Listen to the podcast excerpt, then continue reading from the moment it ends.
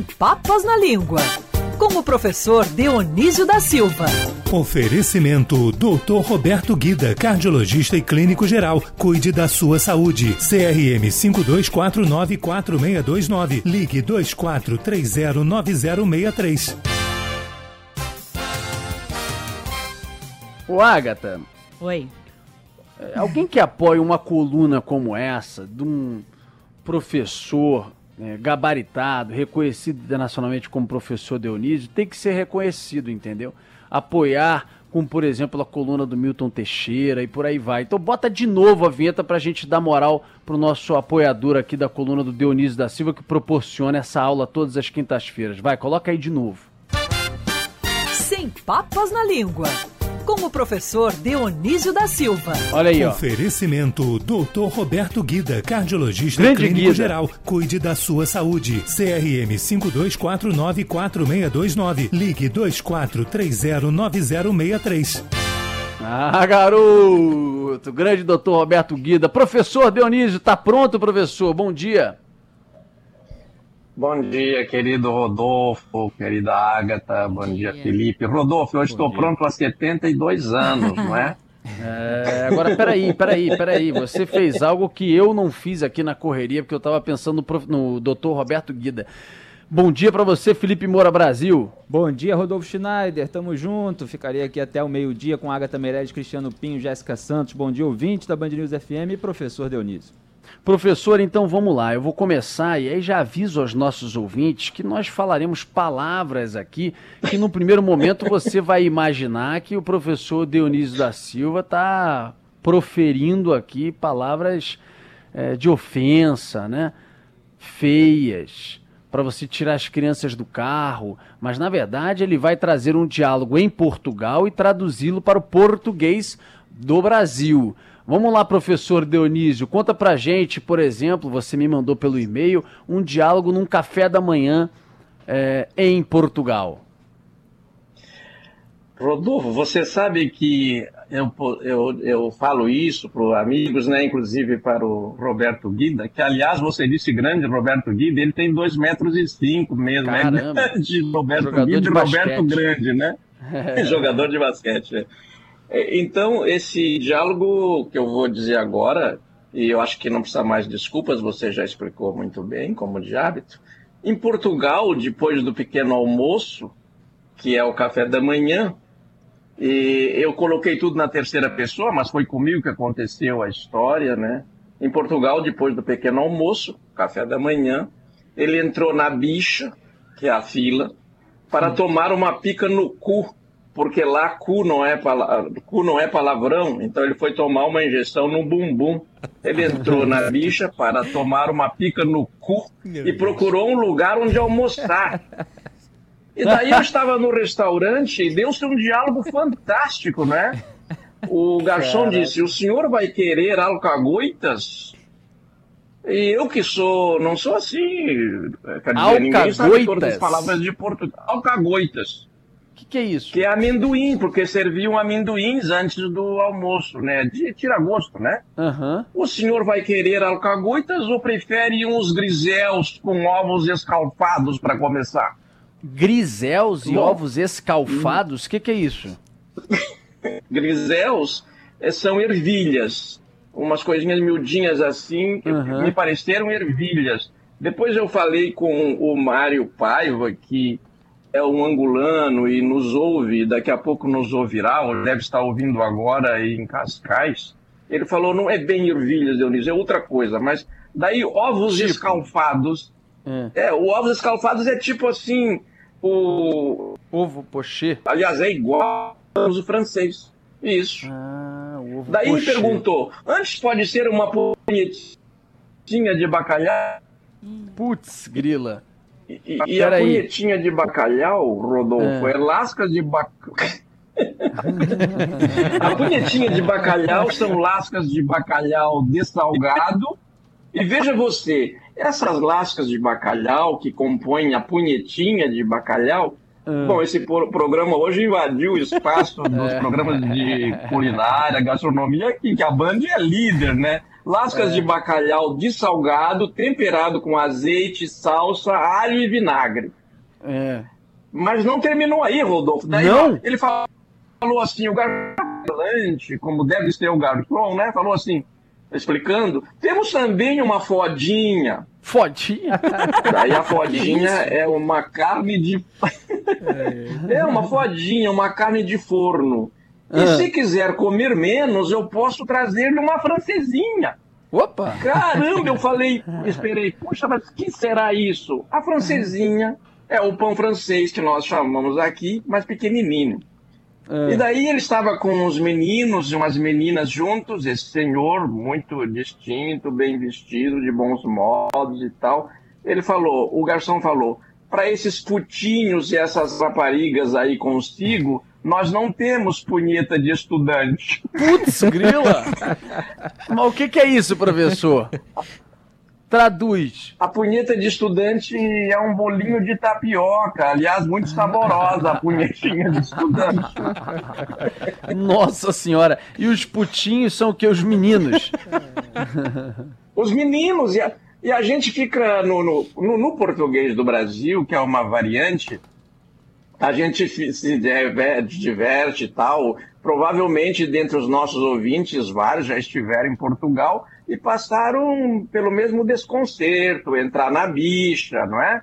é e ouvir a palavra cu a torta e a direito por aí. Eu estava numa reunião no, uh, no, Eu acho que contei essa história um dia para ti, Rodolfo, eu não sei se no ar. Eu estava assistindo uma peça da Eva Vilma com a Eunice Munhoz, era essa de Queiroz e Machado de Assis no teatro, e a mulher de um dos ministros do Supremo Tribunal Federal de, de Portugal, que estava sentada ao meu lado, disse para a amiga: Mariazinha, vamos sair no intervalo porque dói-me muito o cu.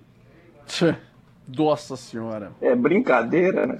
Professor, Porque tava amanhã... com dor na, na, no bumbum. No bumbum. Amanhã, até o Felipe Moura Brasil estará aqui é, em São Paulo e aqui a gente tem um canal que, aliás, faz um grande sucesso para um público específico que se chama. Eu vou sugeri-lo como um personagem para esse canal, levar esse programa para o canal.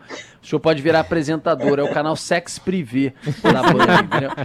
Eu vou levar o senhor para lá, eu vou sugeri-lo como colunista. Sabe que eu entrei aqui e fiquei perguntando: será que eu estou no estúdio certo? Esse é o jornal Band News Rio primeiro. Você não sabia que o grupo tinha lançado um canal pornô aqui? Teve um ouvinte que escreveu agora falando: caramba, estou me acabando de rir dentro é, do é. ônibus, está todo mundo me olhando. Aqui na live no YouTube, o Marcelo Santana falou: gente, quem pegou a coluna do professor hoje pela metade não vai entender nada. nada é. é o programa da família brasileira. É. É, professor, a gente aqui fala é, tudo e explica direitinho. Tem que pegar a coluna do começo que vai entender a explicação do professor. O professor claro. jamais faria aqui qualquer coisa para esse lado pornográfico, claro. né, professor? Você é um é, é um lord inglês praticamente. Diga, professor. E perdemos? Será Ih, que perdemos? Rapaz. Não, não interrompi você. Ele foi comer uma punhetinha de bacalhau. Ô, professor, é, é, é, calma aí, você tá de volta. Ah, ele tá de volta. Ele tá aqui, professor, tá aqui. então tá, você tá aqui. Professor, então vamos para nossa palavra, depois desse diálogo maravilhoso português, vamos para nossa palavra do dia de hoje. Negacionismo, tão falado aí no momento. Vamos lá, professor, de onde é origem, latim, não é latim? O que, que você conta pra gente?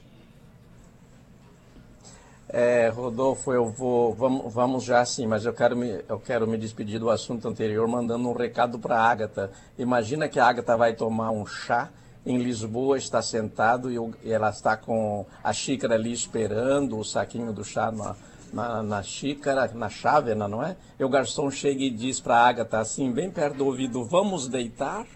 E deitar é, vamos deitar água aí no, na xícara, né? A senhora como, permite que eu ponha água na, na xícara com chá e eles dizem, vamos deitar, posso deitar. É uma coisa impressionante. O Adam Mas vai deitar negar, esse garçom. É